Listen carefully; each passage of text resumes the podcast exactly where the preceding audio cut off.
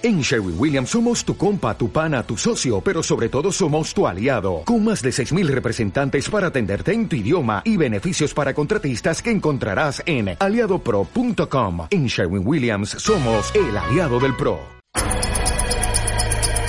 ¿Quieres estar al día con las últimas novedades científicas? ¿Te interesan los experimentos? ¿Quieres saber el porqué de algo o no lo entiendes? Escucha Locuciencia el programa semanal de ciencia en Radio Almenara. En el 106.7 de Tudial. Y también estamos en Twitter y Facebook. Hashtag almohadilla locuciencia. Facebook.com barra locuciencia.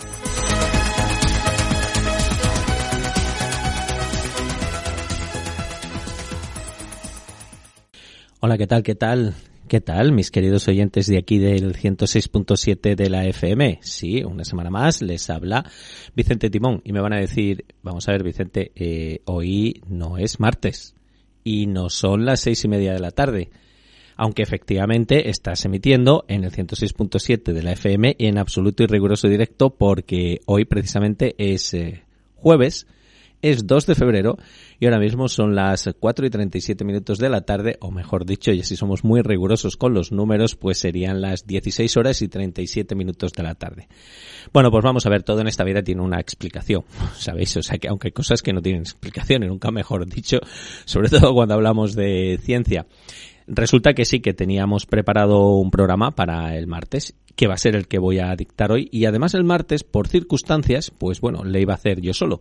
incluso ya les advierto que sí, yo Vicente Timón voy a hacer el programa de hoy, pienso no extenderme mucho rato porque luego vienen los compañeros de bueno de, bueno eh, de sabor de barrio tanto Julia como Mon, con muchos e interesantes seguramente entrevistas, em, reportajes y demás acerca de este estupendo barrio de Almenara y de esta zona norte de Madrid, de Plaza Castilla, Tetuán, Barrio del Pilar, como digo muchas veces, y Fuencarral.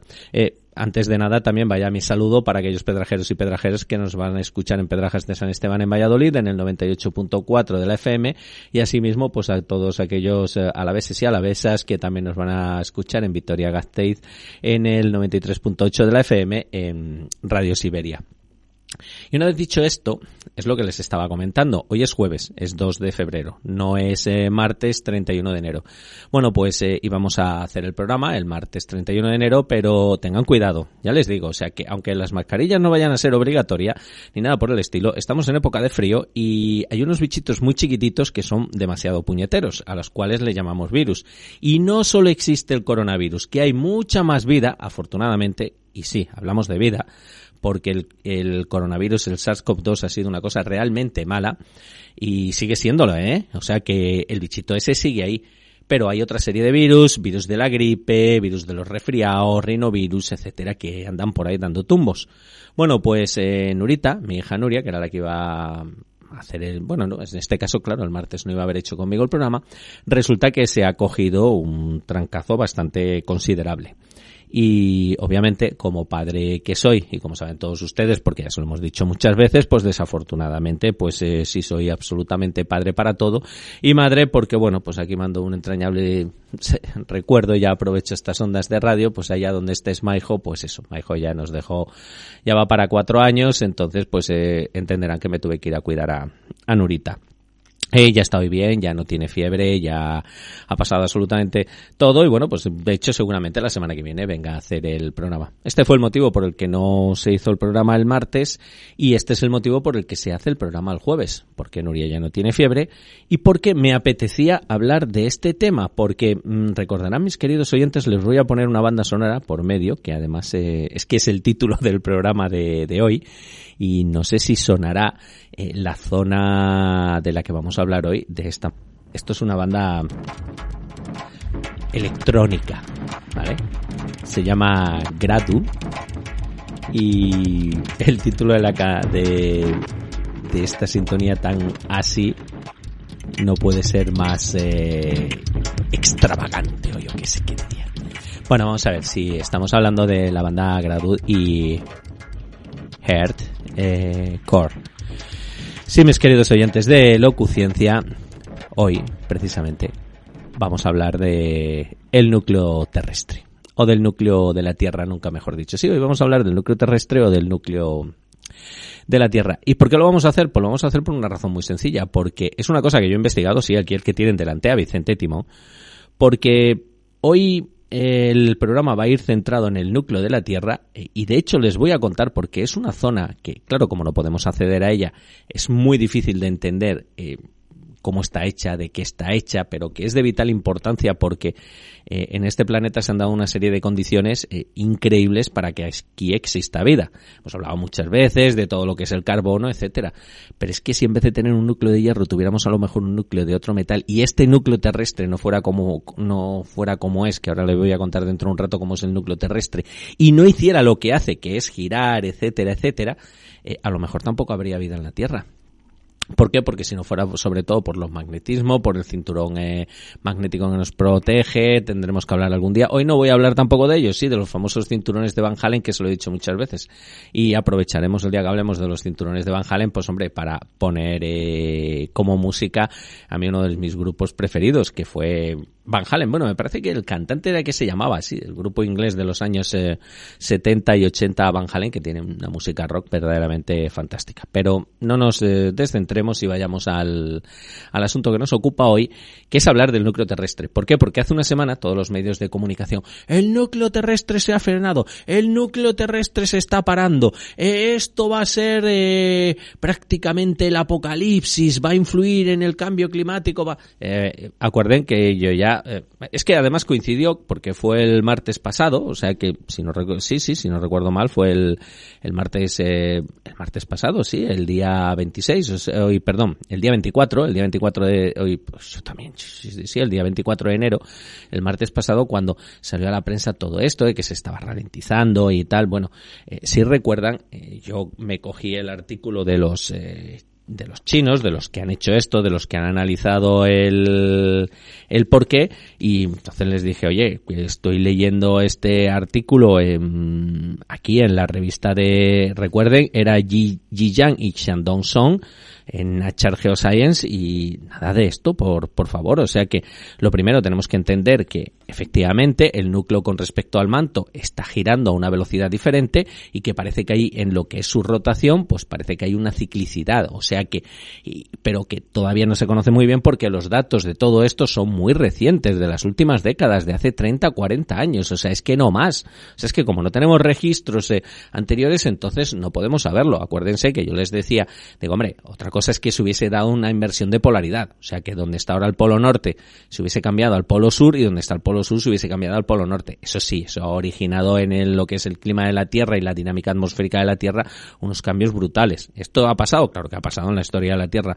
No sé cuántas veces, la verdad. La verdad lo podía haber preparado y tal, pero es que es tantísima información, pero que simplemente lo sepan. Pero bueno, un día podemos hacer un programa de esto. O sea que el cambio de polaridad en el magnetismo de la Tierra, que es lo que acarrea y a lo largo de la historia cuando se ha producido y efectivamente ha estado asociado también con extinciones. O sea que es así. Pero ahora no era nada todo esto. O sea, ahora el alarmismo era injustificado y yo creo que ha pasado ya una semana y dos días desde que todo esto apareció en la prensa y ustedes han levantado esta mañana, el que más y el que menos, habrá ido a trabajar, habrá ido a hacer sus labores y sus cosas y eh, la Tierra sigue girando, sigue dando una vuelta sobre sí misma alrededor de 24 horas, ya lo sabes, porque no es exactamente 24 horas, eh, sigue girando alrededor del Sol, eh, tarda aproximadamente, pues eso ya lo saben, unos 365 días con algo más, por eso hay que ponerle cada cuatro años el bisiesto, y todo sigue su curso, la naturaleza sigue su curso.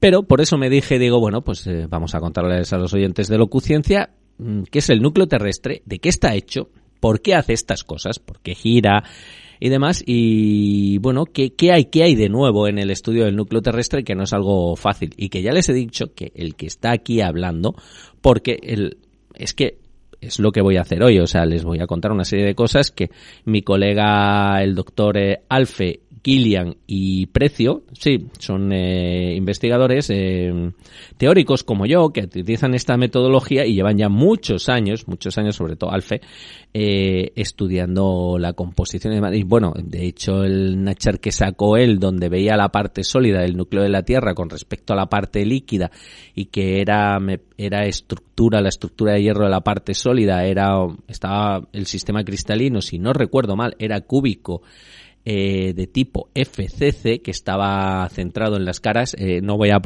les prometo que ya no voy a utilizar más tecnicismos porque si no nos podemos volver locos. Bueno, pues mis queridos oyentes de Locuciencia, eh, les diré un par de noticias pero luego el programa de hoy, eh, que sepan que vamos eh, a hablar ni más ni menos que del núcleo terrestre. Y como la semana pasada, recuerden cuando hablábamos del fósforo, eh, no me dio tiempo a, a contarles el relatito de la semana, pues aunque vayamos con un poquito de retraso, esta semana sí. Por favor, venga, vamos con el relatito de la semana y luego pasaremos un par de noticias y hablar ni más ni menos que del núcleo terrestre, pero no con esta música de psicodélica como les contaba hace, hace un rato, ¿vale? Eh, veremos a ver qué, qué está pasando a cinco mil y pico kilómetros ahora mismo bajo nuestros pies.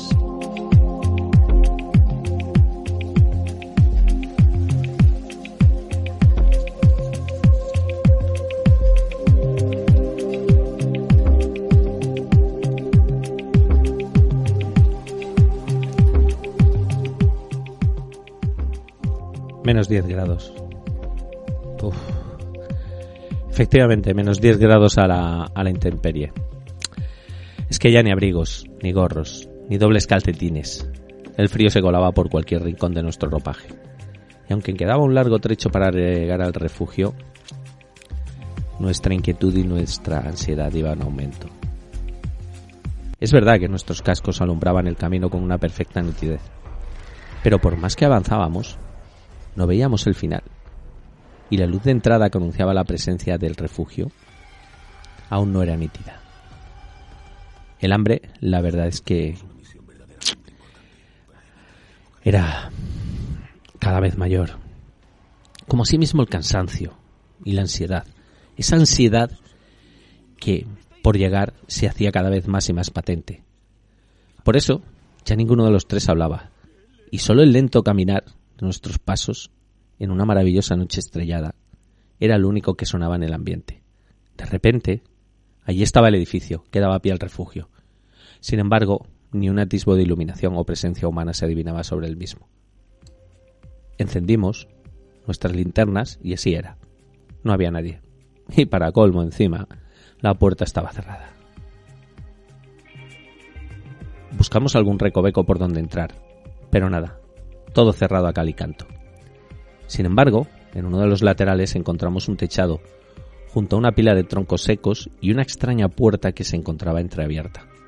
Entramos, iluminamos el recinto y efectivamente era un lugar para refugiarse, con una gran chimenea y con una especie de somieres para depositar el saco de dormir y descansar junto a una gran mesa y varias sillas. Entramos, dejamos nuestras cosas en el aposento, encendimos dos potentes linternas que lo iluminaban todos, pusimos leña, mas cuando nos disponíamos a encenderla nos dijimos, o mejor dicho, nos dimos cuenta de que no habíamos traído nada para encender. Y sobre todo yo, Vicente, maldije el no haber cogido una caja de fósforos, esas de toda la vida que se hallaba encima de la mesa. ¡Mierda! Les dije a todos. Lo siento, He olvidado los fósforos. Me miraron. Ciertamente no argumentaron nada. Había que conformarse. Mas es verdad que de repente uno de ellos, sonriendo, nos dijo, Venga chicos, que yo no he olvidado la lata de Yesca. Nos sonreímos, él cogió su lata, extrajo el pedernal, lo rozó con el eslabón y así fue como rápidamente surgieron chispas y de ahí el fuego. Y sí, mis queridos oyentes de Locuciencia, fue así como esa noche en la alta montaña la pasamos calentitos pese a no tener fósforos.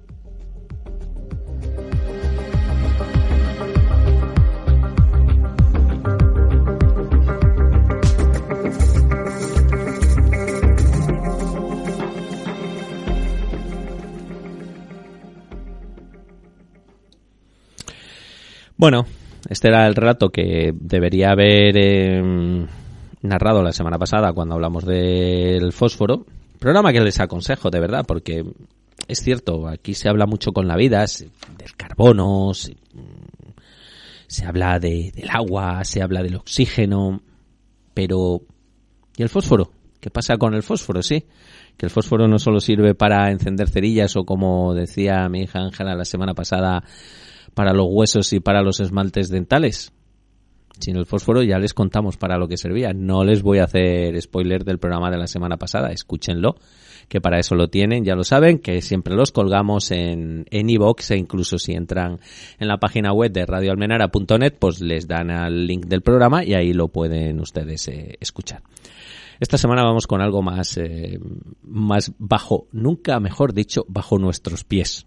Sí, vamos a hablar, como les acabo de decir, y en el momento que acabe, pues eh, me voy para casita, que hay que ver cómo sigue Norita, que Norita ya está mejor. Eh, vamos a hablar del núcleo terrestre, de ese, de lo que es el centro de la Tierra.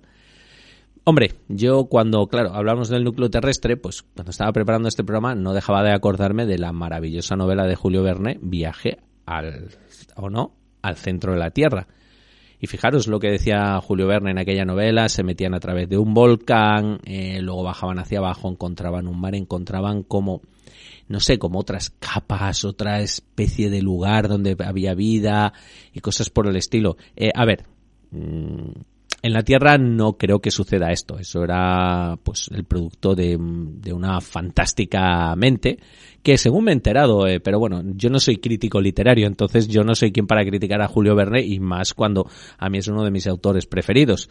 Pero también hay un poco de truco. Creo que mmm, algunas de sus novelas, como esta de Viaje al centro de la Tierra y demás, eh, ya hubo otros que avanzaron la idea. Pero bueno, él la supo dar forma, así que chapó y ahí queda su legado, nunca mejor dicho. El caso es que no, pero el caso es que también, si no recuerdo mal, hace unos meses unos investigadores sí que es cierto que descubrieron que había una capa de agua, me parece que era entre el manto superior y el manto inferior o entre el manto y la corteza. O sea que, y eso dejó un poco boquiabierto a los investigadores porque no esperaban que a esa profundidad pues pudiera existir agua líquida y en esas cantidades tan, tan grandes. Eh, yo por otro lado también es una cosa que tampoco me extraña, o sea que porque fijaros la, o sea, aquí en lo que es la corteza terrestre, la mayor parte de la corteza terrestre es agua o no. Entonces, ¿por qué no se puede filtrar ese agua hacia abajo? Claro, me dirán algunos, hombre, es que es normal, si tú tienes mucha agua encima, luego se filtra hacia abajo, pero ojo, es que a medida que bajamos eh, hacia el centro de la Tierra, cada vez la temperatura también aumenta, entonces ese agua se debería evaporar, etcétera. Bueno, esto es todo física, no les voy a enrollar, pero simplemente para que imaginen, imaginen lo que sucede, lo que sucede cuando nosotros bajamos hacia el centro del, de la Tierra. Y claro, llegamos, eh, llega un momento en el que ya las temperaturas son tan altas que la roca, ya, bueno, aparte de lo que sucede también en, entre el manto la corteza y demás, que es de lo que salen los volcanes, pero bueno, a medida que vas bajando para abajo, pues ya también igual encuentras, pues estos materiales los encuentras fundidos. Pero curiosamente, curiosamente, fijaros, sin embargo, a esas condiciones de presión y de temperatura tan grandes, que luego les voy a contar a qué temperatura está el núcleo de la Tierra, está unos cuantos miles de grados, o sea, no estaba ciertamente calentito, pero se está enfriando, ¿eh? Sí que lo sepan, se está enfriando. Obviamente, claro que se está enfriando. ¿Por qué? Pues porque es así, o sea, que porque es la evolución natural. Aquí creo que se lo he contado más de una vez y más de dos. O sea, una de las cosas que los astronautas que fueron y que se, no se conoce muy bien, bueno, que no se conoce mucho, pero cuando llegaron a la Luna, la gente de las misiones Apolos, así que que lo sepan los que van a ir ahora para arriba, mmm, sentían pequeños terremotos, pequeños temblores. Y claro, dirán, pero bueno, ¿cómo va a haber terremotos en la Luna si no hay tectónica ni hay nada por el estilo? Por esto precisamente, porque se estaba enfriando. Entonces hay una cosa que es un fenómeno físico muy bonito, que es el de la dilatación, que simplemente consiste en lo que es la expansión o comprensión de un material como consecuencia de la temperatura a la que se somete. Estos ejemplos de estos los hay a patadas y los hay en todos los lados. Hombre, el ejemplo más típico que siempre te ponen es decir, bueno, vale, los raíles de tren, por eso hay que dejarles ese espacio, porque en verano cuando hace mucho calor se expanden, como son tan largos, y en invierno se contraen, etcétera. Ves como en el metro de Madrid no sucede esto, o sea que no sucede porque, claro, prácticamente la temperatura siempre es la misma, pero sucede con todo, sucede con las casas, las casas tienen lo que le llaman juntas de dilatación, los puentes, absolutamente todo esto los ingenieros saben, saben bastante de la dilatación, que es un fenómeno físico muy curioso en el cual vivimos rodeados absolutamente en todo. Cuando ustedes ponen una cazuela en, ahora mismo en las cocinas, ¿qué creen? que tiene el mismo tamaño, por aquí no. Se hace, lo que pasa que, claro, ya son materiales que tienen unos coeficientes de dilatación tan pequeños que no se hace muy grande. Bueno, pues aquí estamos hablando de lo mismo, como consecuencia de dilatación, de todo este tipo de cosas. El caso es que luego vas bajando y a medida que vas bajando llega un momento en el que ya entramos en el núcleo, entramos en esa zona caliente y en esa zona central de la Tierra, cinco mil y pico kilómetros, luego les voy a decir el número exacto, ¿vale? Y ahí ya la primera o la capa más exterior del núcleo curiosamente está en estado líquido, ese hierro conjuntamente con ese níquel y ya les voy a ir haciendo un poco de spoiler conjuntamente con esas impurezas porque no solo hay hierro y níquel, que también es una cosa, a ver, mayoritariamente es hierro y níquel y es lo que se ha dicho la semana pasada con, cuando hablaban de la rotación del núcleo interno de la Tierra, pero hay más. Impurezas y es que es complicado saber de qué pueden ser. Luego les voy a contar qué tipo de impurezas hay en lo que están investigando mis colegas y el que tienen aquí, que hizo un intento hace unos años. Pasa que bueno, al final lo tuve que dejar no por nada, o sea, que sino simplemente porque no tenía dinero y tenía otros proyectos en los que tenía dinero y eh, claro, eran los que había que trabajar. Aparte yo no tenía estos datos de acceso a, a la sismicidad, o a la sismicidad, los registros sísmicos que sin embargo, por ejemplo, Alfe o Precio o Pecio sí que sí que tienen. Entonces también ese fue otro de los, eh, de los motivos, ¿saben? O sea que... Bueno, es que llegué a conocer, ya les dije a estos investigadores, que son gente de aquí, del Departamento de, Física y Astronomía del University College eh, de Londres. O sea que con Alfe llegué incluso a hablar y, tal cuando estaba en Inglaterra. Bueno, pues em, vayamos, vayamos primero, en primer lugar, mis queridos oyentes de Locuciencia, vamos un momento con con una noticia de, de mi institución, del Consejo Superior de Investigaciones Científicas, que es que ha salido esta semana y la verdad es que es algo que encuentro realmente atractivo y que merece la pena que se la diga. Yo creo que va a ser la única noticia, pues ya llevo 20 minutos de programa y ya me vale, Vicente, todavía no haber empezado a hablar del núcleo de la Tierra ni de ciencia en sí. Bueno, ya les he estado explicando, les he estado haciendo spoiler y, y demás. Pues... Eh, uno de los problemas, ya lo sabe, más eh, graves que tenemos hoy en día es el aumento del dióxido de carbono. Es curioso, es curioso porque, ves, pero a la vez de esto yo también les voy dando datos eh, un poco científicos de lo que es mi día a día. Eh, nosotros aquí en el CSIC, en, el bar del Consejo Superior de Investigaciones Científicas, tenemos precisamente un medidor de dióxido de, carbono. Entonces, si no recuerdo mal, si no recuerdo mal, ahora andamos por las 460, la, lo que la cantidad de ppm o de parte por millón de, dióxido de carbono que hay en la atmósfera, lo que se mide en el, en el observatorio este de Hawái. Bueno, pues eh, recuerdo cuando pusieron ese medidor el verano pasado, bueno, lo han puesto ahora justo después de la pandemia, pero recuerdo que yo me empecé a fijar en las primeras medidas, pues yo creo que era en tiempo más bien de calor y tal, o sea, es, no todo muy claro y ya me vale. También esta rigurosidad científica que habría que que tener con estas cosas y más para luego contarles en, en antena. El caso es, como les comentaba, que y lo pueden hacer ustedes si tienen medidores de dióxido de carbono, pues por ejemplo, en mi bar, en, el bar de allí del CSIC, pues había unas, em, más o menos, eh, unas concentraciones de 400, eh, eso, 450, 460, 480 eh, partes por millón. Bueno, pues de ahora al llegar el invierno, que es una cosa que tengo claro que analizar, porque tiene que estar relacionado también con el frío, claro, el embolsamiento, el aire caliente sube para arriba, etcétera, el dióxido de carbono, densidades, bueno, es, es curioso, pero es que hay día que, que tenemos hasta eh, eso, concentraciones y cuando no hay mucha gente, porque cuando hay mucha gente, sí que la concentración es mucho mayor como consecuencia de la respiración humana. Hace poco, de hecho, salió un artículo y ya les comentaba a todos ustedes que que una de las razones por las que la gente en sitios cerrados tendía a, esa somnolencia era por la mayor cantidad de dióxido de carbono que había en el ambiente. Eso se, eso lo han notado todos ustedes, pues cuando hayan estado y sobre todo en invierno. Te metes en un sitio calentito, con muchísima gente y demás empieza a subir el dióxido de carbono. Claro, no es un gas, porque lo expulsamos nosotros, o sea que no es un gas, eh, en cierto modo, eh, con, si es contaminante, pero que, que te produzca unos efectos eh, muy burros, lo que pasa que sí, claro, desplaza el oxígeno y demás, y entonces, pues claro, te entra esa soñolencia, ese tal, y una de las razones fundamentales, por eso decían que para evitar ese, este tipo de somnolencia y demás en estos sitios había que renovar un poquito más el aire. Bueno, el caso es que en el CSIC eh, últimamente lo tenemos a 550, 560, está 100 puntos por encima de lo que estaba hace unos meses y es una cosa que a mí realmente me llama la atención, pero no sé si es algo estacional, como lo que vamos a hablar hoy del núcleo de la Tierra, o eh, el por qué. Pero ya les contaré el por qué la semana que viene y ya les diré eh, la razón científica de por qué ahora en, en sitios así pues tenemos una una mayor concentración de dióxido de carbono.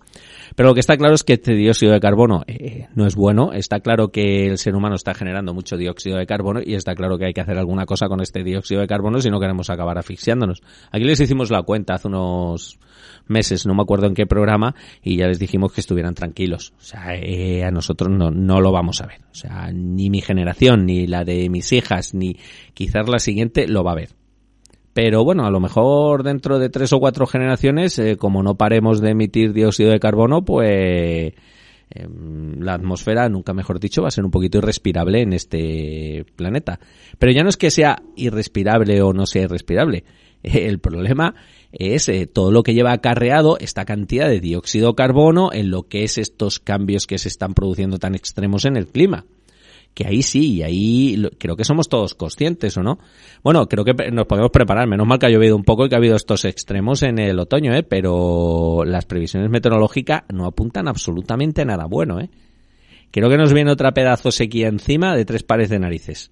Y menos mal, y menos mal, que pasó esas, esa burrada, pero ves, ¿no, se dan cuenta ustedes de que son cada vez fenómenos más extremos? O sea, yo, yo esa cantidad de agua que llovió en esa semana, sobre todo en mi tierra en Extremadura, eh, que fue en el mes de noviembre, principio de diciembre, finales de noviembre o por ahí, bueno, este otoño, o sea, yo eso prácticamente creo que no lo había visto nunca. O sea, y tengo entendido que ha habido registros ahí en sitios donde jamás se había registrado tanta precipitación. Como lo que está pasando ahora con la sequía. Tantos meses de sequía. ¿No se dan cuenta que son fenómenos muy, muy, muy, muy, muy extremos? Entonces esto será por algo, ¿no? Bueno, pues una de las razones por la que está ocurriendo esto en este planeta, que hay que... Los científicos lo hemos dicho, pero bueno, esto es como todo. Si los políticos y la sociedad está otra cosa, pues... A ver, la sociedad está concienciada, pero tampoco excesivamente.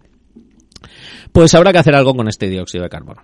Entonces, eh, ya desde hace años es verdad que se viene pensando en almacenarlo bajo tierra. Y de hecho es lo que les voy a hablar ahora. Y creo que va a ser la única noticia que les voy a dar y luego ya núcleo de la Tierra y mis queridos oyentes nos vamos a hacer nuestras cosas. Hoy jueves 2 de febrero del año 2023 cuando además tengo que dar paso a luego a los compañeros de Buenas tardes Tetuán, así que espero que luego después eh, no me quiten el dial y sigan sintonizando el 106.7 de la FM aquí Radio Almenara.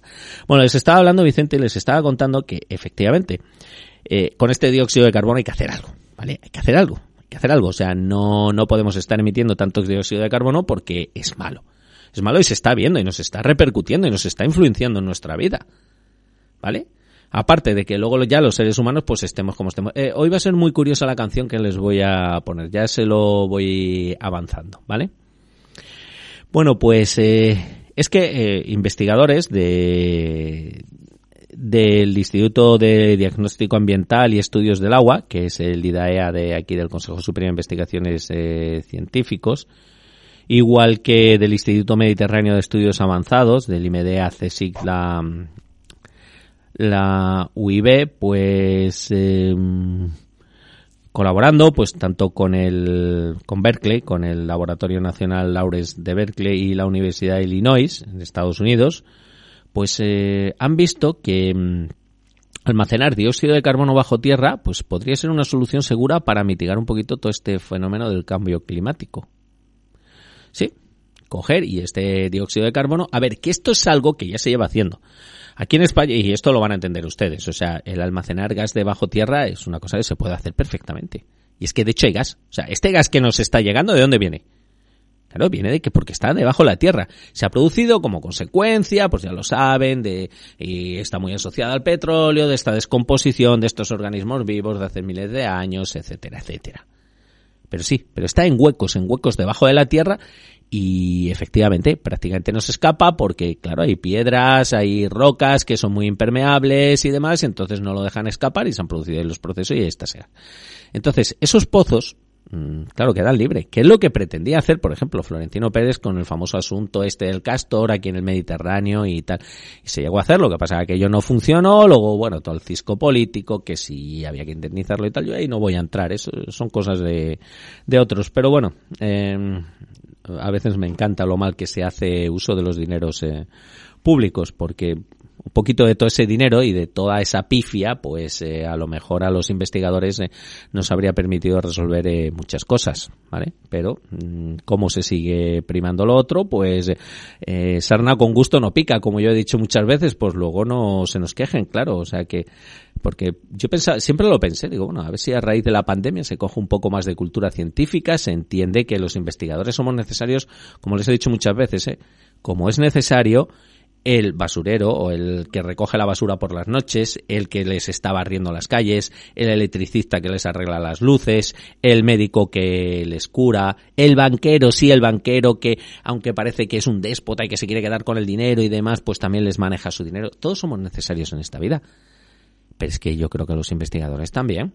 Y es una pena que la ciencia esté así, o sea, que, y que se prime sobre todo lo lúdico sobre, hay que tener un término medio. Vayamos al CO2. Entonces, lo que le comentaba. Entonces, eh, acaban de publicar un, estudio en la revista, en la Geophysical Research Letter, en las que ellos ya proponen una tecnología de almacenamiento geológico para el dióxido de carbono. Y además dicen que se puede utilizar de forma segura para mitigar el cambio climático. Y según las simulaciones que han hecho ellos, eh, este dióxido de carbono permanecería en las profundidades del subsuelo pues eh, durante millones de años Incluso, dicen en este estudio, aunque las rocas eh, suprayacentes de baja permeabilidad se fracturarán. pues si se fractura la roca, entonces se exapa el, el gas. ¿De acuerdo? Pues dicen esos.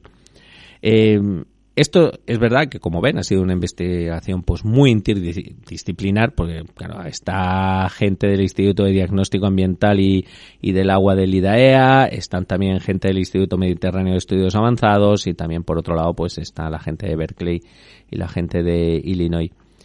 Y es que el objetivo es precisamente esto, el almacenar dióxido de carbono, que consiste en tomar este gas de efecto invernadero, sobre todo, fijaros, ellos se centran en industrias con dificultades para reducir emisiones e inyectarlo a gran profundidad bajo tierra. Entonces, para que luego este gas permanezca en la profundidad, lo que ellos dicen es que se debe inyectar en rocas con alta permeabilidad y, y porosidad, como pueden ser, por ejemplo, las rocas de grés. Dirán, pero habéis hablado de que existe un riesgo de escape. Efectivamente, claro que existe un riesgo de escape de que este dióxido de carbono, que además, ya les digo, que es menos denso que el agua, que generalmente es la que llena estos poros a gran profundidad, sobre todo agua salina, pues se pueda alargar el figura para arriba y volver a filtrarse hacia la superficie. Y entonces, eh, por eso estos investigadores lo que han hecho ha sido simulaciones y han calculado el riesgo de escape del dióxido de carbono y fijaros, ellos predijeron que el flujo de gas en la superficie después de su inyección a 1550 metros de profundidad, esto es a un kilómetro y medio de profundidad, que según tengo entendido esto más o menos a un kilómetro y medio de profundidad es donde sí, donde y ya se está utilizando hoy en día, donde generalmente se, se suele almacenar gas bajo tierra, pues eh, ellos eh, lo que dicen es que el mejor escenario se produce cuando eh, las propiedades de la roca permanecen intactas y que en este caso el CO2 solo sería capaz de subir 200 metros después de un millón de años. O sea, no se escapa ni a tiros. Porque lo que tiene que hacer es subir un kilómetro y medio, pero si la roca es muy impermeable y demás, pues ya está. Y, fijaros, si es que ellos dicen, aunque la roca sea un poco peor y tal, ¿vale? Es que, eh, y presentase fracturas, es que solo subiría 300 metros. Esto lo dice Víctor Villarrasa, que es eh, un investigador, eh, un autor de, uno de los autores del estudio. Está bien decir los nombres, Víctor Villarrasa del IMEDEA. Y por ello, estos eh, autores como Rimacebe Kibi, este debe ser el que se lo ha currado, ¿eh? Eh, este debe ser el estudiante que de verdad ha hecho estas simulaciones y el que, a ver, entiéndanlo, también los investigadores, los que ya estamos un poco más consagrados, no se crean que es fácil aquí dirigir y esto se lo puedo decir porque la ciencia, si algo bonito tiene, es que no distingue de absolutamente nada. Aquí somos todos seres humanos, gente con cabeza, efectivamente, y o se trabaja en conjunto o las cosas no se hacen, porque es así. Entonces, fijaros, aquí tenemos un Rimacep eh, Kibi, tenemos a Villarrasa y tenemos también a todo el equipo de los Estados Unidos de América. O sea, hay gente de varias culturas, de, eh, de varios lugares, etcétera, etcétera. Bueno, pues eh, lo que les contaba, según decía Villarrasa y por supuesto según recalca eh, Kibi. Y él dice que como el escenario posible el peor escenario posible, el dióxido de carbono se mantendría indefinidamente después de millones de años a 1250 metros de profundidad, pues claro, esto es una metodología muy segura para poder almacenar dióxido de carbono, empezar a ir mitigando el cambio climático. Y fijaros, este dióxido de carbono se obtendría directamente de estas fábricas o de estas industrias que eh, como consecuencia de pues, sus procesos de fabricación les es muy complicado el, el poder, eh, bueno, pues el, el no emitir eh, dióxido, de dióxido de carbono. Claro, que es lo que hoy en día y además de hecho se penaliza. Y de hecho ya saben ustedes que hay no sé qué historia por ahí de dióxido de carbono, de, de, de, de pagos por emisiones, historias de estas. Pero esto es como lo de la basura. Luego al final se lo encasquetamos a los más desgraciaditos o no, porque ya sabemos que mucha de la basura y de la mierda electrónica y la basura que no queremos, ya sabéis, hasta que hasta, hasta ahora iba mucha a China y a Tailandia y a todos esos sitios, han dicho que ya por aquí, que ellos ya no quieren. Ahora creo que lo estamos mandando a África. O sea que, pero que, o sea, qué cosa más absurda. O sea, eh, queremos tener una parte limpia del planeta cuando la otra va a estar llena de mierda, pues es que al final esa mierda va a rebotar y nos va a venir a nosotros. O sea que estas cosas hay que hacerlas en conjunto y con esas miras globales. Pero claro, como no tenemos miras globales porque eh, ya solo el vecino de, de, al lado ya lo que está haciendo ya casi no nos convence y no sé qué, bueno, vale. Pero el aire que respiramos es el mismo, etcétera, etcétera. En fin. Pues eh, mi más sincera enhorabuena, Villarrasa, Kibi, resto de autores de este bonito, bonito artículo. Y llevo, sí, llevo ya casi 40 minutos, entonces voy a hablar del núcleo terrestre y la semana, porque la semana que viene le voy a hablar de, es que traía otra noticia, pues es que la voy a dejar para la semana que viene. La voy a dejar para la semana que viene porque es una noticia dura y es una noticia de economía, sí, porque se ha, se ha publicado en el Journal of Monetary Economics, ¿vale? Eh, no les voy a decir más, eh, así que, ala, los que me escuchan el programa, que se lo busquen, que se busquen a ver de qué vamos a hablar la semana que viene y así por lo menos elaboran un artículo y no nos eh, plagian vilmente como suelen hacer en muchas cosas. Voy a empezar antes de hablarle del núcleo de la Tierra, comentarles simplemente, acabar de aclararles lo de la semana pasada. Y yo, como cito mis fuentes, eh, me vas a permitir eh, Francis Villatoro. Francis Villatoro es un profesor de la universidad, bueno, Francisco Villatoro es un profesor de la Universidad de Málaga. Eh, tiene un blog en Naucas eh, maravilloso que se lo aconsejo a todos ustedes, que es La ciencia de la mula Francis. Y de verdad, o sea que es, es una persona que eh, es increíble lo, lo, riguroso y lo bien que hace todo este tipo de cosas. Él es divulgador, él está en tiene, además, yo creo que ella tiene un podcast, eh, él, o sea que, sí, esperen, esperen, un momento que les voy a buscar porque me parece que tiene un, un podcast, o sea que, eh, porque también está con la gente de, de Canarias, o sea que, Sí, bueno, también eh, estoy viendo aquí que, eh, aparte de esto de las colaboraciones, pues eh, eh, también está en, en Onda Cero, tiene su, su podcast en, en Coffee Break, es sobre todo donde más le he escuchado yo, en Coffee Break, Señal Ruido, que ya saben que es el podcast por excelencia. Eh, a ver, hacen lo mismo que hago yo. O sea, bueno, que hacemos aquí en Locuciencia, que hago Vicente Timón conjuntamente con Ángela Timón y con Nuria y con Nuria Timón. Pasa que ellos lo hacen algo mejor, eh, tienen mejores medios y bueno, están mucho más eh, duchos en la materia. ¿De acuerdo? Eh, es un podcast que les aconsejo, o sea que pero lo hacen realmente bien. Diréis, bueno, ¿y por qué vosotros no lo hacéis igual? Cada cual tiene, claro, cada maestrillo, como dicen por ahí, tiene su, su librillo. Eh, Francis, si me estás escuchando, eh, por mí si quieres eh, un día eh, que te hagamos una entrevista, pues a lo mejor, mira, le escribo y le digo, oye, ¿te importa que te hagamos un día una entrevista y, y nos dejas un poquito de ese tiempo que le dedicas a Coffee Break, a tu podcast y, y tal? Bueno, el caso es que, que Francis, pues... Eh, el otro día, el 28 de enero, pues eh, sacó un, en su blog, eh, en la ciencia de la mula Francis, pues eh, explicó perfectamente bien qué es lo que sucede con ese famoso frenazo del núcleo de la Tierra. Y él lo tituló así, sobre la posible oscilación cada siete décadas de la rotación diferencial del núcleo sólido de la Tierra. Toma ya. Es que esto es lo que yo les estaba, lo que yo les estaba comentando, de que más o menos era lo que dieron a entender estos autores chinos, los autores del, del paper este, del cual les hablaba la semana pasada, eh, sobre la rotación de, claro, eh, de, es que, si no recuerdo mal, eh, vamos a ver, sí, a ver, que lo voy a buscar, les voy a buscar el, el título de Jichang y Shandong Song, esto era un artículo de Nature Geoscience que apareció el 23 de enero del año 2023, o sea que, pues eso, hace ya 10 días, más o menos, eh, 8 días, y, y en este artículo de Jiang Xiandong Song era, lo titulaban así, de, lo estoy traduciendo del inglés, eh, variación multidécada de la rotación del núcleo interno de la Tierra. Ya está, variación, simple y llanamente. O sea que, ¿qué es lo que aquí eh, explica, la verdad es que realmente bien, eh, Francis Villatoro,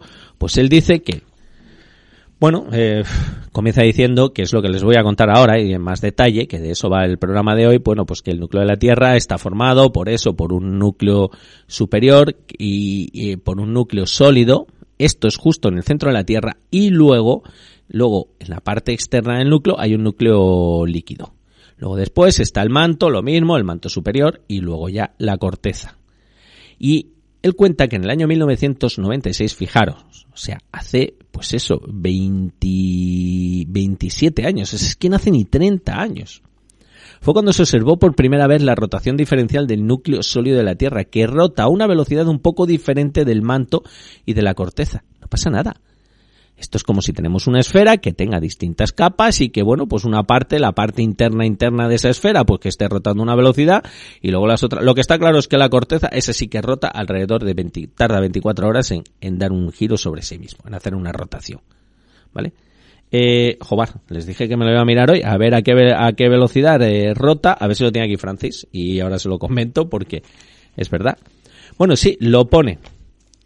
Y ellos dicen que bueno, que ha habido efectivamente observaciones sobre esta rotación durante 56 años. Esto viene todo de datos sísmicos entre el año 1964 y el año 1921.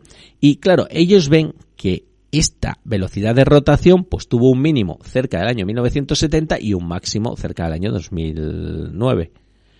Y dice que no se ha observado una oscilación completa y no se sabe si es periódica o cuasi periódica. Claro, por eso se necesitan futuros estudios y por eso se necesitan pues muchísimas eh, más mediciones.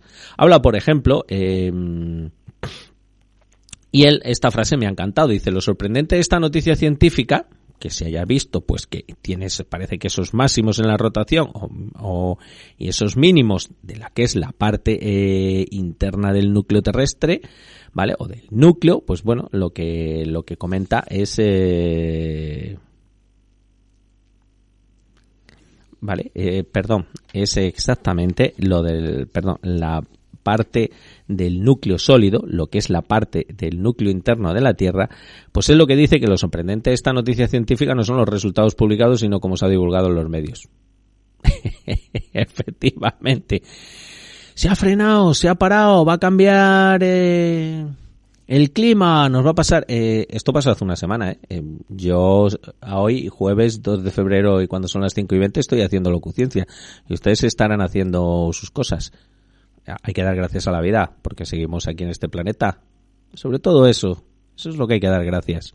Que seguimos en este planeta. Porque este planeta, por más que su núcleo se haya ralentizado un poco, él sigue dando vueltas.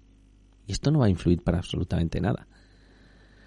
Y es lo que dice, porque claro, esto también está basado en modelos teóricos y estos modelos teóricos, como comenta, como comenta Francis, eh, apuntan a que dicha oscilación, que parece que tiene que, existir efectivamente una oscilación de un máximo y un mínimo de rotación del núcleo interno de la Tierra. Y claro, como los datos estos analizados cubren unos 56 años, que al parecer esta oscilación se da en 70 años, pues eh, es lo que parece ser que que es simple y llanamente lo, lo que comentan el Jiyan y el Xiandong Song pues en este artículo. Y no hay absolutamente nada más. Y por eso, pues eh, se necesitan más datos históricos y demás, pero parece que sí, que cada 70 años, pues esto es lo que le pasa al núcleo de la Tierra y ya está. Y no hay, y no hay más.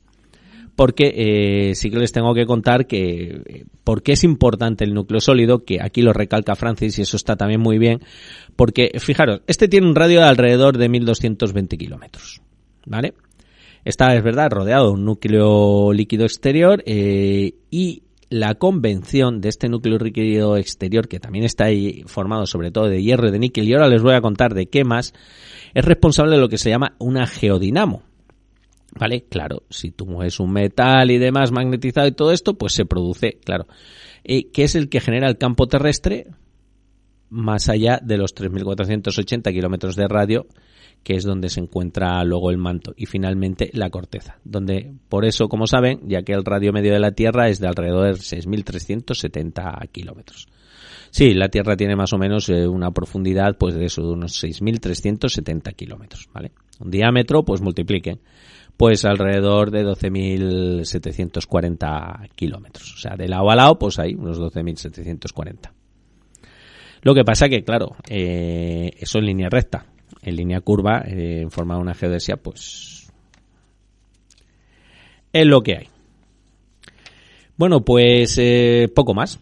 simplemente era esto lo que les quería comentar y es lo que dice Francis y luego lo explica. Entonces, si quieren entrar un poco más en detalle, pues se van a la a la web La Ciencia de la Mula Francis, buscan sobre la posible oscilación cada siete décadas de la rotación diferencial del núcleo sólido de la Tierra y aquí él la verdad es que lo explica real, realmente bien. Pero en el fondo, que nos quede claro que esto es una cosa que parece que suele pasar cada 70 años y ya está. Y que es algo periódico y que, bueno, pues ese catastrofismo y esas cosas con las que la semana pasada la prensa nos eh, obsequió, pues no tiene absolutamente nada que ver con lo que es el paper y lo que es el estudio que han hecho estos investigadores chinos. Y si se, lo han publicado en Nature, con lo súper estricta que suele ser esta revista, eh, yo ya les he dicho muchas veces, o sea que he mandado dos artículos a, a Nacher, pero no me, no me han hecho mucho caso, o sea que aunque uno de ellos sí que debería haberse publicado en Nature. Un día les contaré, les contaré un poco qué fue, qué fue y dirán, pero bueno, Vicente, eh, pero tan importante era, sí era importante, sí era importante porque era un nuevo mineral, es un nuevo mineral de aquí de Río Tinto y demás y, a ver, está publicado, eh, está publicado en el American Mineralogy y tiene muchísimas, lo verán ustedes, tiene muchísimas, muchísimas, eh, muchísimas citas y sí es importante para en, entender sobre todo en estos entornos eh, ácidos un poco más eh, la geología, la geoquímica e incluso algo muy importante que es que este mineral va a ayudar a entender un poco mejor también todo lo que es la superficie de Marte y tal, del cual ya les hablaré algún día. Bueno, pues eh, esto era todo. Entonces vamos a ir al núcleo de la Tierra, vamos a hacer un paréntesis y a ver, es que canciones del núcleo de la Tierra, la verdad es que sinceramente hay pocas, ¿vale? Me van a disculpar, pero es que hay es que hay muy pocas. Entonces, em, como les acabo de hablar del núcleo de la Tierra y la vuelta que da el núcleo de la Tierra, o sea, en inglés sería turn, dar una vuelta, o give around o turn o demás, es el verbo que utilizan los ingleses. Pues curiosamente estaba buscando una canción con el que se titulaba así y resulta que, eh, curiosidades de la vida, eh, me he topado con una canción rusa, sí, y me he dicho, ostras, Digo, porque aquí sabéis que no somos nada rusófobos. Y aparte porque es que hoy tenía que dedicar una canción a una mujer rusa, sí, a Ana. Y se la voy a dedicar a Ana, ¿vale? O sea, eso que quede, que quede claro y lo dejo dicho por antena. Ella sabe bien qué es. Pero no, no, y no lo estaba buscando a propósito, pero son las coincidencias de la vida. Entonces, eh, hay una canción que se llama, o sea que, vuelta, en ruso parece que es eh, Povorot, ¿de acuerdo? Y es de uno de los grandes grupos de, de música rock eh, rusa que se, que se llama Machina Bremeni. Y dirán, bueno Vicente, ¿y qué narices tiene esto que ver? Bueno, vale, dice, bueno, vale, es que el núcleo de la Tierra está girando y que sea una canción rusa. Es que aquí nos gusta poner canciones de todo el planeta, lo hemos dicho muchas veces. Saben que les hemos puesto canciones de muchos sitios. Creo que de Rusia no, todavía. Y bueno, otra cosa es lo que esté pasando por allí, por Ucrania y demás, que a lo mejor ya lo sabéis, o sea, estamos totalmente en contra de ello y sabéis cómo acabamos el programa siempre. Eh, es que lo queramos o no, es que hay una cosa en la que incluso en el núcleo de la Tierra y en esto de, de la Tierra es que, eh, a ver, eh, bueno, es que eh, es lo más o no. Claro, eh, ¿saben ustedes que el agujero más profundo que el ser humano ha sido capaz de horadar en el planeta Tierra, esto lo han hecho los rusos? Sí, en la península de Koala, ¿vale? Hay un agujero de alrededor de 12 kilómetros de profundidad. Además, esto está ya abandonado. Es una pena, es una pena que lo, de, que lo dejasen. ¿Por qué? Porque esto comenzó, eh, bueno, tiene en concreto, les voy a decir, eh, se llama el Pozo Super Profundo de Koala y tiene una profundidad exacta de 12.262 eh, metros.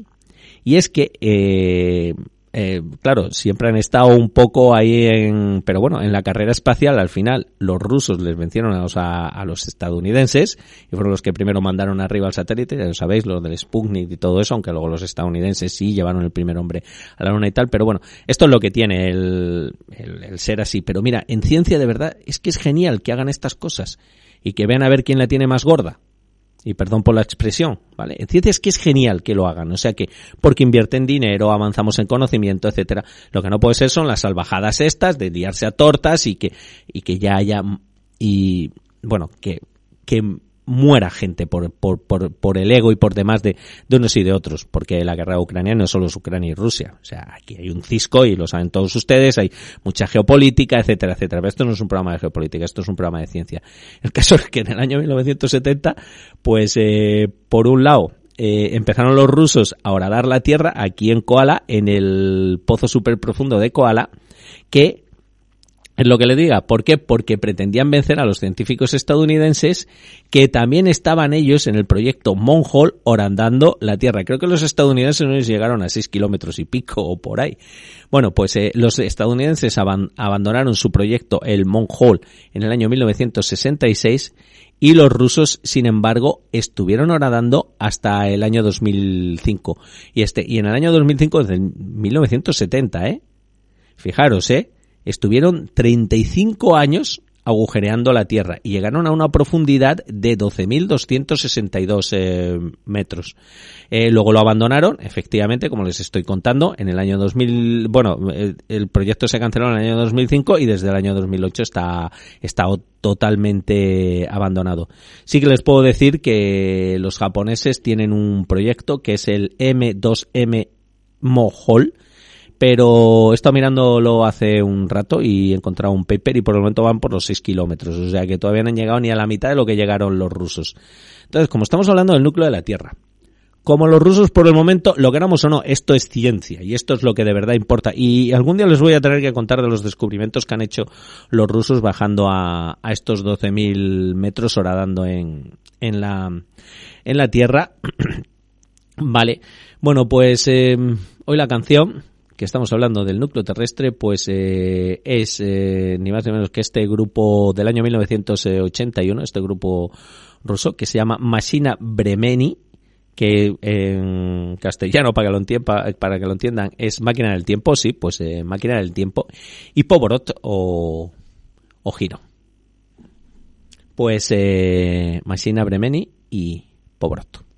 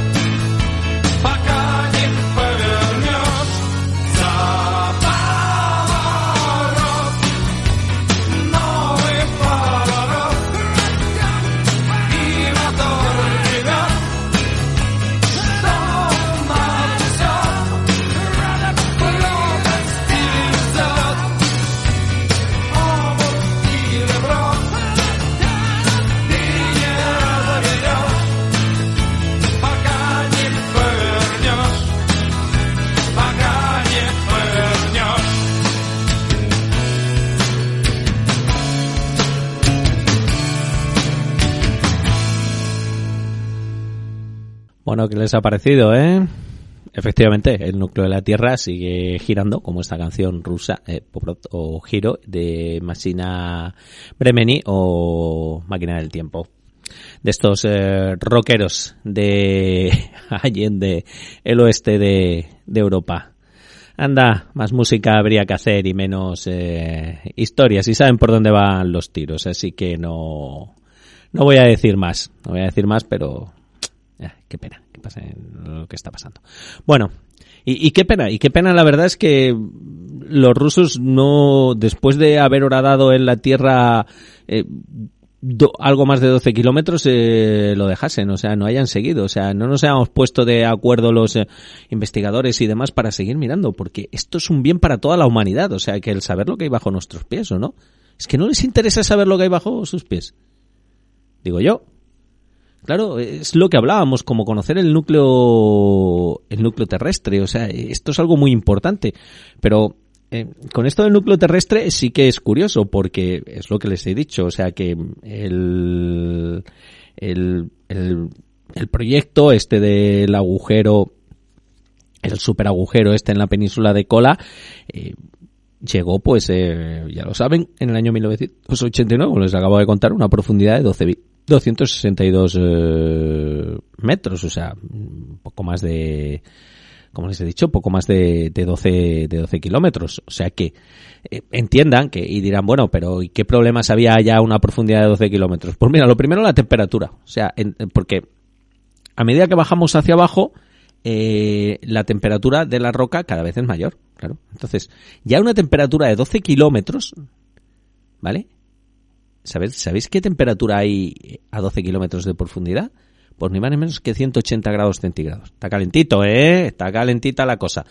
Bueno, tengo entendido que hay minas de diamantes, no sé si llegan a 3, 4 kilómetros en creo que es en Sudáfrica o algo así, que, que es uno de los trabajos más extenuantes del, del mundo. Por eso, sobre todo porque ya a tales profundidades las temperaturas son tan burras, ¿no? son 50, 60 grados centígrados, una cosa así, que imagínense los mineros trabajar ahí. O sea, creo que tiene que ser todo a través de, de unos, una especie de aires acondicionados, unas cosas, o sea que tremendas. Hombre, imagino que ya en el futuro lo que harán será mandar eh, robots para hacer este tipo de, de trabajos, pero esto se ha hecho ahora, sobre todo las minas de diamantes muy profundas de Sudáfrica, con hombres. Y claro, a medida que bajas para abajo, la temperatura es muchísimo, muchísimo mayor. Ahora les voy a contar a qué temperatura también está el núcleo de la Tierra. Bueno, pues eh, como les decía, eh, yo me he basado para esto que les voy a contar del núcleo de la Tierra en cosas que yo sé de cuando yo estudiaba el núcleo eh, y sobre todo de un artículo del año 2007 de, de Alfe, de Gillian y de Pecio, que son investigadores del Departamento de Física y Astronomía pues del University College de, Londres. ¿Por qué? Porque esta gente eh, lleva estudiando toda la vida, toda la vida, el, el núcleo, el núcleo terrestre. Y Aquí sí que es una cosa, pues lo que les comentaba, por ejemplo, hace un momento. O sea, es curioso que sepamos tan poco del núcleo terrestre y sin embargo hayamos ido, por ejemplo, pues a... Pues, eh, eh, prácticamente tenemos una nave que es la Voyager 1 y la Voyager 2 que ya ha pasado los confines del sistema solar, ¿o no? Parece una especie de contradicción, ¿o no? Que, que hay unos logros impresionantes en lo que es subir para arriba, pero lo que es bajar para abajo está la cosa un poco complicada, ¿eh? Bueno, está un poco complicada pues eh, por esto, porque no es, eh, no es sencillo bajar para abajo y es lo que les estaba comentando, es que a medida que bajamos para abajo, pues la presión es mucho mayor y la temperatura también es mucho mayor. Cuando nosotros subimos para arriba, la presión es mucho menor y la temperatura también es mucho menor, ¿o no? Eh, yo eso lo he dicho muchas veces, o sea, yo trabajo con hielos astrofísicos, ¿por qué? Porque por ahí arriba, y es lo que les digo, la materia generalmente está muy fría y hay un vacío tremendo. Entonces no hay apenas presión y no hay apenas temperatura. Entonces, claro, eh, no es lo mismo subir para arriba, bajar la presión, te es mucho más sencillo volar, moverte, etcétera, etcétera, pues claro, está, hay mucho vacío. Y luego, hombre, eso sí, el fresco no es muy aguantable, pero se puede aguantar. El problema es que el calor, eh, también el frío al final te congela, te solidifica. Pero es que el problema es que el calor que hace te sublima, te, te liquifica primero y luego prácticamente te sublima, te destruye. Por eso es tan difícil bajar para abajo. Claro, entiendan mis queridos oyentes de, esto, de entiendan un poco por lo que, claro, estamos llegando a los confines, bueno, hemos pasado los confines del sistema solar y sin embargo, pues solo hemos podido ahora dar un agujero en la Tierra de poco más de 12 kilómetros de longitud.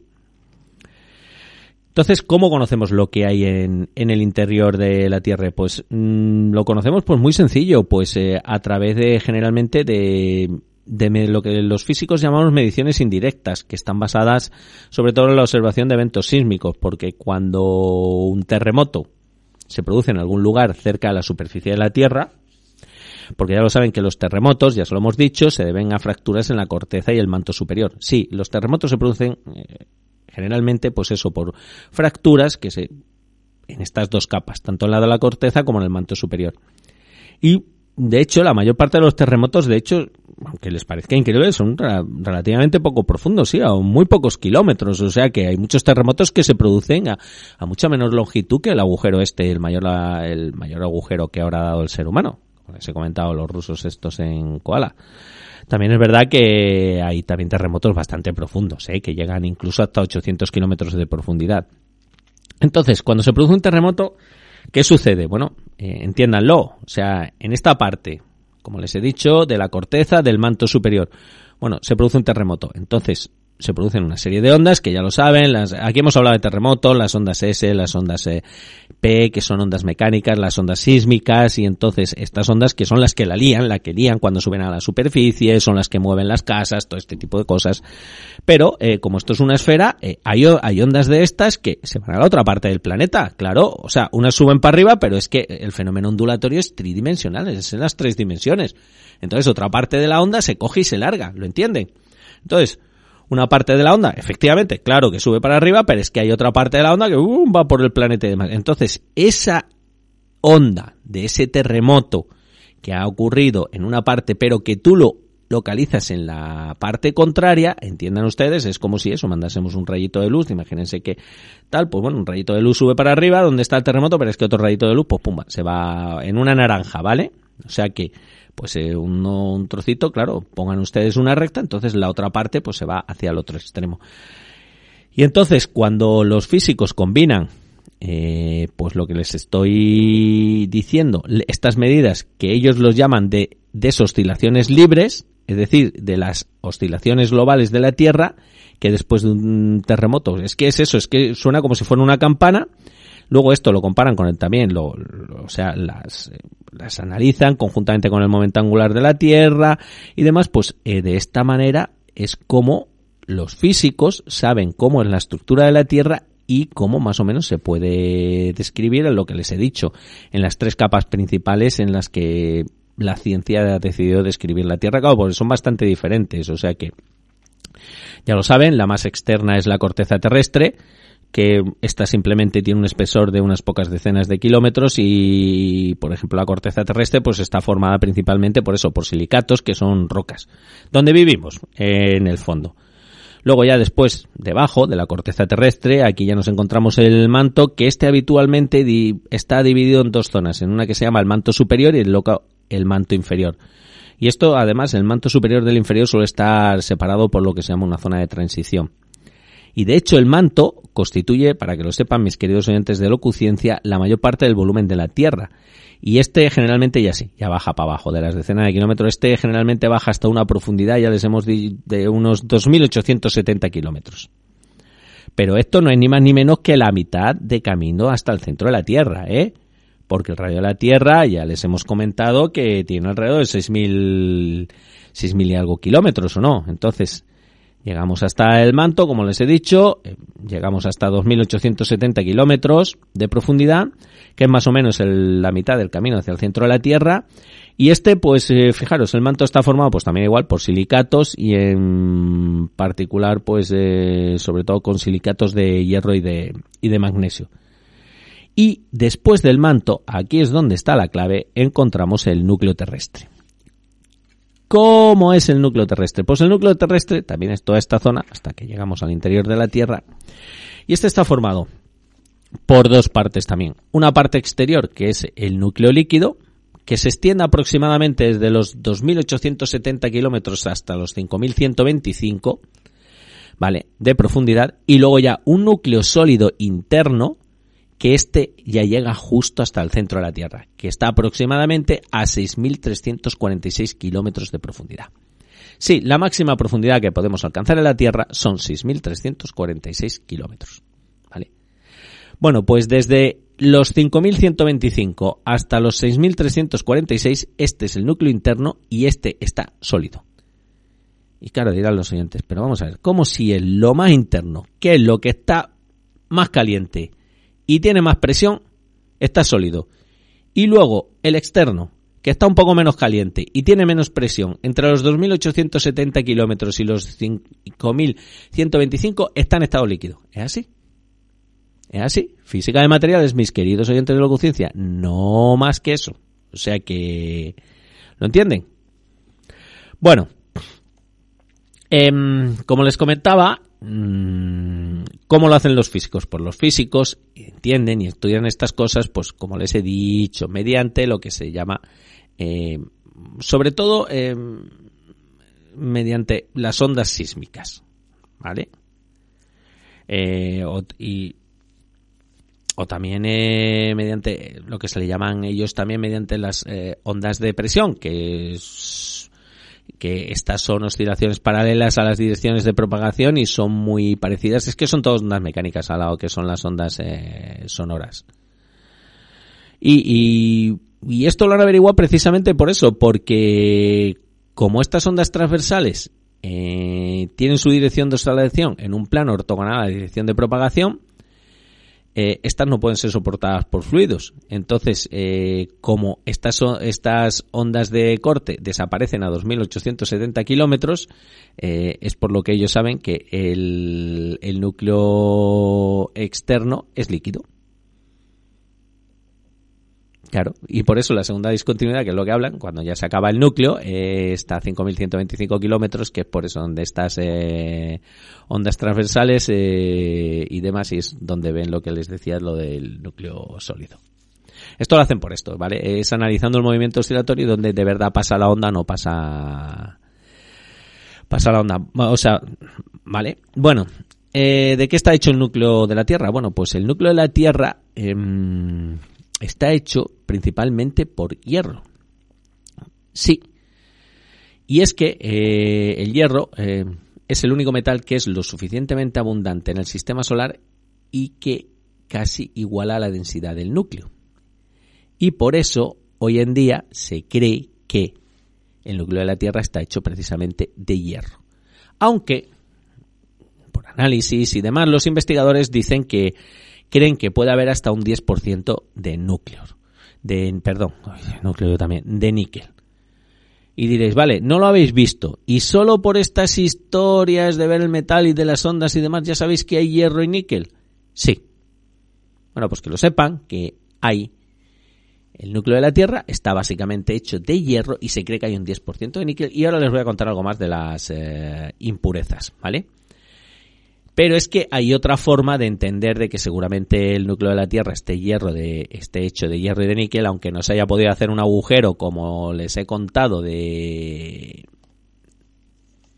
pues de estos eh, 6.300 kilómetros, ¿vale? Porque hemos llegado nada más a poquito más de a poquito más de 12 kilómetros, pues eh, bueno, pues eh, lo que lo que les decía, o sea que, eh, perdón, oh, yo también, que no hemos podido llegar hasta el centro de la Tierra, que está a 6.300, vamos a ser muy exactos, vamos a decir la cantidad total, que son 6.346 kilómetros de profundidad, pero los investigadores, es lo que les decía, bueno, pues saben en cierto modo de que el núcleo de la Tierra, pues está hecho, como les he dicho, de hierro y puede tener un 10% de núcleo, de níquel.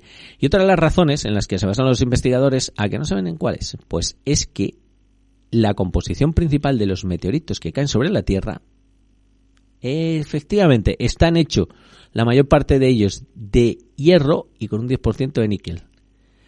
Claro, que son los componentes básicos del sistema solar porque muchos de muchos de muchos de, de, ellos pues claro son restos de cuando se formó el sistema solar de cuando nuestro planeta estaba calentito y empezó a formarse Bueno, sin embargo, es verdad que el hierro puro o la mezcla de hierro-níquel es eh, demasiado densa. Y por lo tanto, precisamente por esto, claro, porque han podido medir la densidad, ellos saben que en el núcleo debe también haber una fracción de impurezas livianas que por el momento se desconocen y que son las que reducen la densidad del núcleo de la Tierra en un 7% en el líquido con respecto a la densidad del hierro puro bajo las mismas condiciones de presión y temperatura, porque claro, conocen ellos cuáles son las condiciones de presión y temperatura. Y ya estarán todos preguntándose, pero bueno, Vicente, bien, el hierro, el núcleo está hecho de hierro y de níquel, pero tanto el líquido como el, el sólido, sí. Bien, y tiene impurezas. ¿Y por qué no sabéis cuáles son las impurezas? Ay, amigos de Locuciencia, esto no es tan sencillo, ¿de acuerdo? Bueno, pues, eh, pero algo, algo saben los, eh, los físicos. Se los voy a decir. Claro, los físicos saben las densidades que tiene el núcleo interno y el núcleo externo. La parte sólida y la parte líquida del núcleo. Y que son las que están girando, sí. Y esto es lo que gira y esto es lo que vieron la semana pasada, y eso lo he contado. Lo de Francis, lo que, lo del artículo de Gillon y todo ello. Bueno, pues, eh, ¿Cuáles creen ustedes que van a ser las impurezas que va a haber en el núcleo de la Tierra que disminuyen un poquito la densidad y que hacen que, esta, que este hierro conjuntamente con este níquel pues tenga la densidad correcta? Pues eh, los principales candidatos a las impurezas ligeras que debe haber en el núcleo de la Tierra son, sí señor, azufre, aunque les parezca increíble, sí, azufre, silicio y oxígenos. Aunque es verdad que hay investigadores que han sugerido que incluso en el núcleo de la Tierra pueda haber carbono o incluso, ojo al parche, hidrógeno.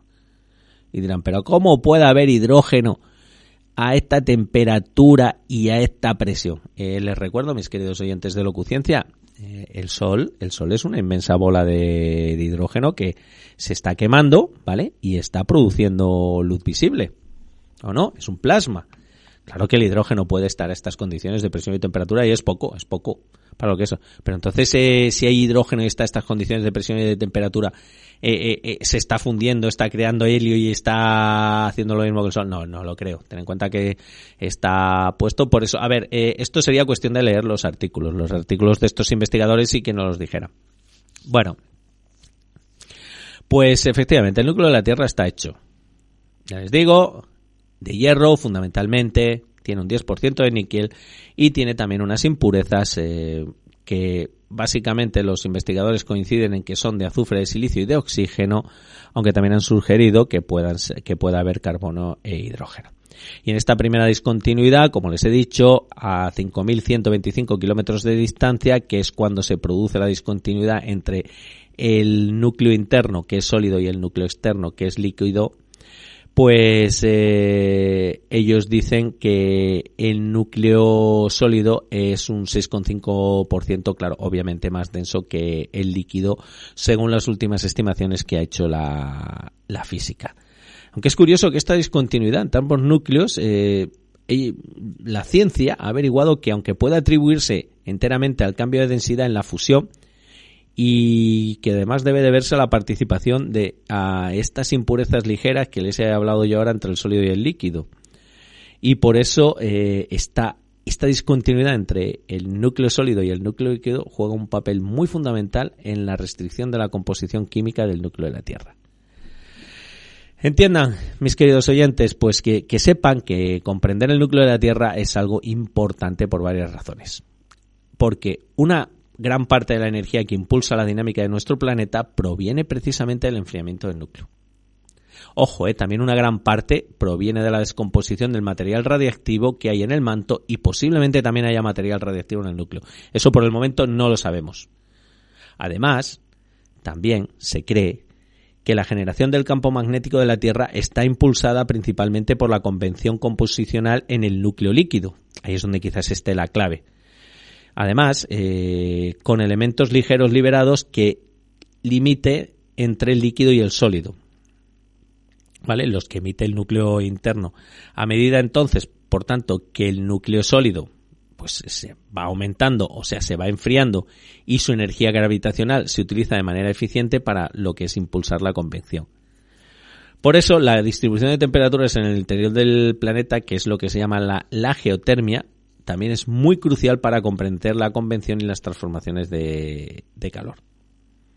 ¿Entiendan? Pues todo esto, mis queridos oyentes, es lo que al día de hoy, hacía muy, muy, muy, muy grandes rasgos, lo de Alfe y demás, es un poco lo que se sabe del, del núcleo de la Tierra. Y dirán, bueno, y, ¿y cómo están los científicos averiguando todo esto? O sea, que, ¿cómo saben, por ejemplo, que, que la presión, porque claro, nos has hablado de la, la temperatura y demás, pero bueno, ¿qué, qué, qué temperatura, qué presión hay en el núcleo de la Tierra? Pues eh, la presión en el núcleo interno, ya se lo digo, está alrededor de unos 329 gigapascales, ¿eh? ¿Qué les parece? Sí, sí, sí, sí, sí, sí, alrededor de 329 gigapascales, que es una verdadera salvajada. O sea, 329 millones de pascales. Cual es, eh, es bastante. A ver, para que lo entiendan, o sea que mm, más o menos eh, nosotros estamos a mm, la temperatura normal aquí en la superficie del planeta suele ser de eso, de alrededor de una atmósfera. Pues una atmósfera son alrededor de 100.000 pascales. Es que estamos hablando de 329 millones de pascales, ¿vale? O sea, sería pues alrededor de unas eh, mm, Sí, alrededor de unas 3.000, 3.200, no, 3.300 atmósferas terrestres, lo que es la presión en el núcleo de la Tierra. Eh, mucha tela, ¿eh? O sea que lo de las eh, y luego, pues eh, lo que es la temperatura, pues la temperatura, vamos a ver, entre el núcleo externo y el núcleo interno, pues oscila, vamos a ver, va desde aproximadamente unos 3.000 grados centígrados que hay al borde de lo que sería el, el núcleo externo, hasta ya los 5.000 grados, que más de 5.000 grados, bueno, pero más o menos el núcleo interno está a una temperatura de 5.000, 5.000 y pico eh, grados centígrados. O sea que como ven está bastante, bastante calentito. Pues eso, eh, 329 gigapascales y alrededor de, como les he dicho, eh, pues eh, unos 5.000, 5.000 y pico grados eh, centígrados. Pues estas son las condiciones de presión y temperatura que, claro, no hay dispositivo, no hay Dios que sea capaz de hacer algo que llegue a un sistema que esté en estas condiciones de presión y de temperatura. Por eso, mis queridos oyentes de Locuciencia, hemos salido ya incluso del sistema solar con dispositivos y hemos explorado, bueno, hemos explorado hasta los confines del universo, porque esto lo hacemos con telescopio. Y por el momento en la Tierra, pues hemos ahora dado, pues ya les he dicho, alrededor de 12 kilómetros y, y pico y lo que sabemos de lo que hay en el centro de la Tierra pues es un poco de forma indirecta. Sabemos que el núcleo gira, sabemos que el núcleo parece que tiene una periodicidad, el núcleo interno o el núcleo sólido, que hay dos partes del núcleo, una que es eh, sólida y otra que es eh, líquida, que mayoritariamente, como les he dicho, está hecho por eh, hierro y níquel, aunque también hay impurezas, pues como les he dicho, de silicio, sobre todo, de azufre, de oxígeno, aunque incluso se baraja la posibilidad de que hubiese carbono e incluso el propio hidrógeno. Y bueno, pues esto era de lo que les quería hablar hoy, mis queridos oyentes de Locuciencia, pues van a ser ya las 6 de la tarde y tengo que dar paso a la gente de Buenas tardes Tetuán, aunque vienen dentro de una hora, pero yo quedé en coger pues eso, hacer un programita de una hora y cuarto, una hora y media, en el que les hablase, pues, del núcleo de la Tierra, que era lo que me tenía preparado. Así que espero que les haya, espero que les haya gustado, que los investigadores eh, siguen trabajando sobre, sobre ello, porque es lo que les he dicho, eh, hay un grupo muy bueno para el que quiera enterarse un poco más de todo esto, que es eh, precisamente la Universidad de Harvard, el Harvard Seismology Group, que además se creó recientemente, fijaros, en el año 1986 y entonces eh, esta gente, sobre todo, está trabajando pues como Alfe y compañía, pues eh, con metodologías o con métodos ab inicio, o sea que y pues eh, con este tipo de metodología es como de verdad están ellos eh, observando y saben un poquito pues eh, de qué está hecho, cómo pueden ser las impurezas, porque el núcleo de la Tierra es es sólido en su parte más más interna, alrededor de los 6.000, 6.300 y pico, bueno, los 5.000 y pico kilómetros, o sea que todo ello. Eh, luego la verdad es que les podría haber hablado un poco más quizás del núcleo exterior, de la estructura del cilindro de Taylor y demás, pero es que la estructura de la anisotropía también del manto y todo lo demás, pero esto yo creo que no, no, lo voy a dejar porque aparte ya me tengo que ir para casa. Entonces es, espero que les haya gustado, espero que les haya quedado un poquito claro eh, qué es lo que hay bajo nuestros pies, ¿vale? A, a una profundidad de alrededor de 6.000 kilómetros y por qué se comporta así. Y la importancia que tiene esta zona de la Tierra muy desconocida para nosotros, de nuestro planeta, que es importantísima por lo que les hemos dicho, por lo de la geodinamo, por lo del polo magnético, por absolutamente todo, por todo, por la energía, por todo esto, o sea que y que ahí la ciencia, pues eh, afortunadamente, lo digo por mis colegas, incluso casi lo diría por mí, aunque yo no voy a trabajar más en lo mismo, pues eh, queda queda mucho por hacer y queda mucho por eh, entender, queda mucho por. Yo les digo una cosa, ¿eh? por lo poco que yo estudié, por el momento se sabe que hay estas dos discontinuidades y que el núcleo tiene una fase ¿vale? Tiene una fase líquida y tiene otra fase sólida. Pero a mí no me extrañaría que hubiese algunas cosas intermedias y demás, porque yo algunos cálculos que hice en mis tiempos y demás me darían unas cosas increíbles con esta mezcla de hierro y de níquel. Y si ahora encima hay que coger y hay que meterle silicio, hay que meterle oxígeno y demás, es que no, no quiero entender ni lo que puede ser. Y ya lo que es fascinante es que encima la Tierra, la corteza, esté girando, como lo saben todos ustedes, eh, haga un giro cada 24 horas y que por ahí dentro el núcleo vaya absolutamente a su bola y encima tenga una determinada periodicidad. Ni más ni menos que el planeta en el que vivimos y el conocimiento que la ciencia tiene al respecto de todo esto. Pues nada, mis queridos oyentes de Locuciencia, me voy como siempre, pues una semana más, me voy con... Y hoy que además hemos puesto una canción... Eh, rusa, que se la hemos dedicado a Ana, pues eh, eh, a ver si acaba ya esta barbarie, a ver si acaba ya esta salvajada. Y porque estaría bien, sería una de las cosas que cuando acabe todo esto de la guerra de Ucrania y demás y ya se pongan eh, un poco a trabajar, pues eh, estaría bien que los rusos volvieran otra vez a orar en la tierra, aunque ya les he dicho, ya a 12 kilómetros de distancia, ya las temperaturas son de 180 grados centígrados. Ya no es fácil trabajar con roca y en unos ambientes así.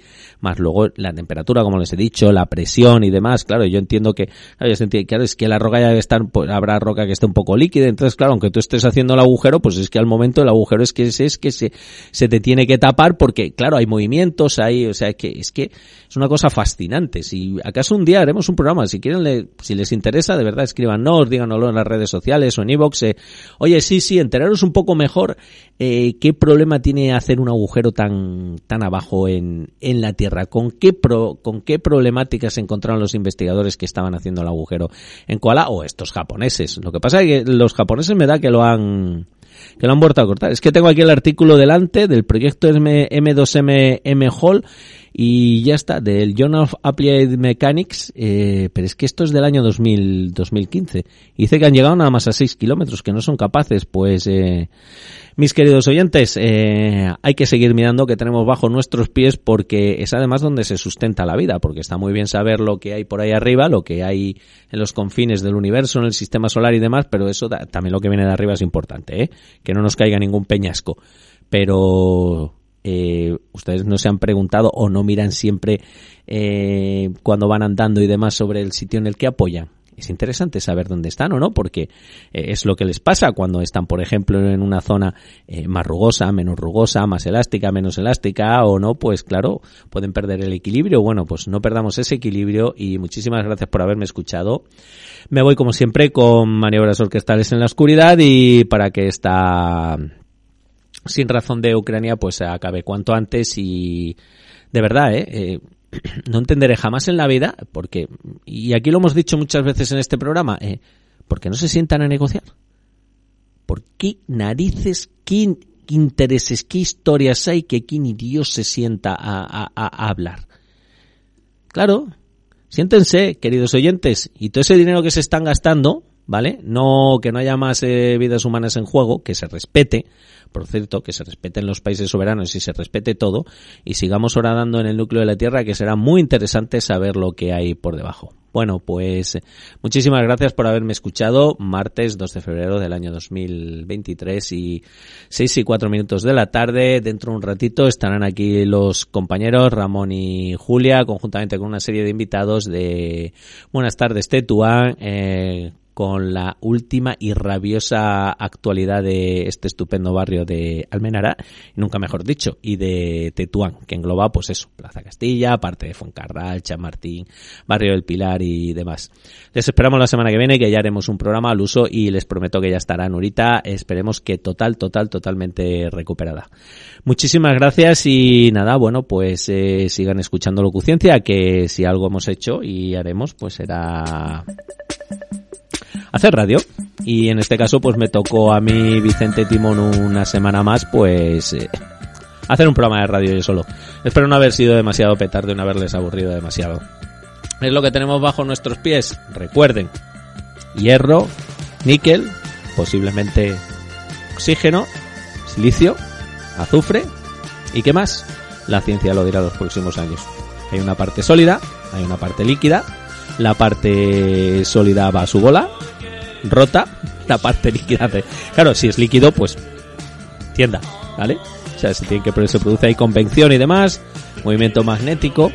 Todo ese es el fascinante mundo del núcleo terrestre. Hasta la semana que viene. Estuvo al habla eh, Vicente Timón. Sean felices y disfruten de este mejor tiempo. Que lo va a hacer, por supuesto. Pero estamos en febrero, tiene que hacer frío.